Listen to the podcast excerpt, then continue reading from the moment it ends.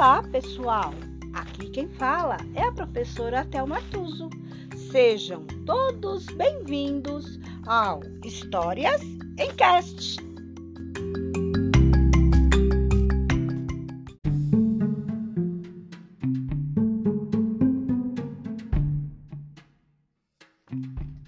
História de hoje: Por que meninos têm pés grandes e meninas têm pés pequenos? As meninas têm pés pequenos para tropeçarem em qualquer buraquinho e serem paparicadas pelo papai. Os meninos têm pés grandes para poderem chutar a bola com mais força e velocidade e fazer gol. As meninas têm pés pequenos para que o chulé seja mais fraquinho. Os meninos têm pés grandes para que o chulé seja mais forte. As meninas têm pés pequenos para que possam calçar sandálias e ficar com os pezinhos mais delicados. Os meninos têm pés grandes para calçarem tênis e ficarem com os pezinhos monstruosos.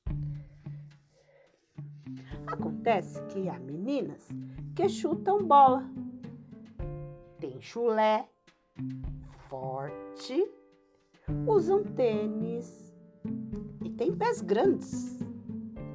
E há meninos que caem à toa, tem chulé fraco, usam sandálias e têm pés pequenos. E agora? Não dá mais para conviver neste mundo pensando que as diferenças entre meninos e meninas devam ser tão bem definidas assim. Portanto, não se assustem, meninas, se vocês gostam de chutar bola Deixem que a mamãe se preocupe com isso. Não vai adiantar nada mesmo. Nem vocês, meninos. Caso gostem de brincar com bonecas, deixem que os papais se preocupem com isso. Não vai adiantar nada também. Futuramente, quando adultos, na certa, vocês vão continuar sendo felizes. Caso se sintam assim enquanto crianças. Vocês podem até se casar com um pezinho, ou então com um pezão, e ter um monte de pezinhos de várias formas e tamanhos, ou até mesmo não se casar e nem ter nenhum pezinho.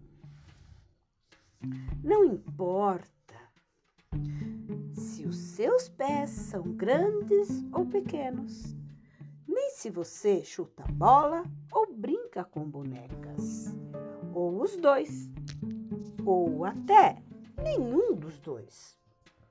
Nem se você usa sapato rosa ou azul ou até mesmo nenhum dos dois. Nem se você é menino ou menina. O que importa mesmo é que os adultos respeitem você, que seus pais amem você acima de tudo, que não sofra discriminação dos professores, que seus colegas e amigos sejam legais, que você seja feliz. Afinal, não são as pegadas que marcam o nosso caminho? E o nosso caminho não é guiado pela nossa cabeça? Então, o que vale mesmo é a nossa cabeça, que abriga os nossos pensamentos e ideias.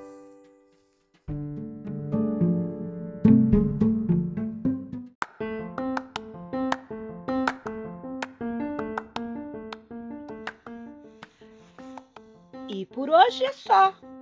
Entrou por uma porta e saiu pela outra. Quem quiser, que conte outra.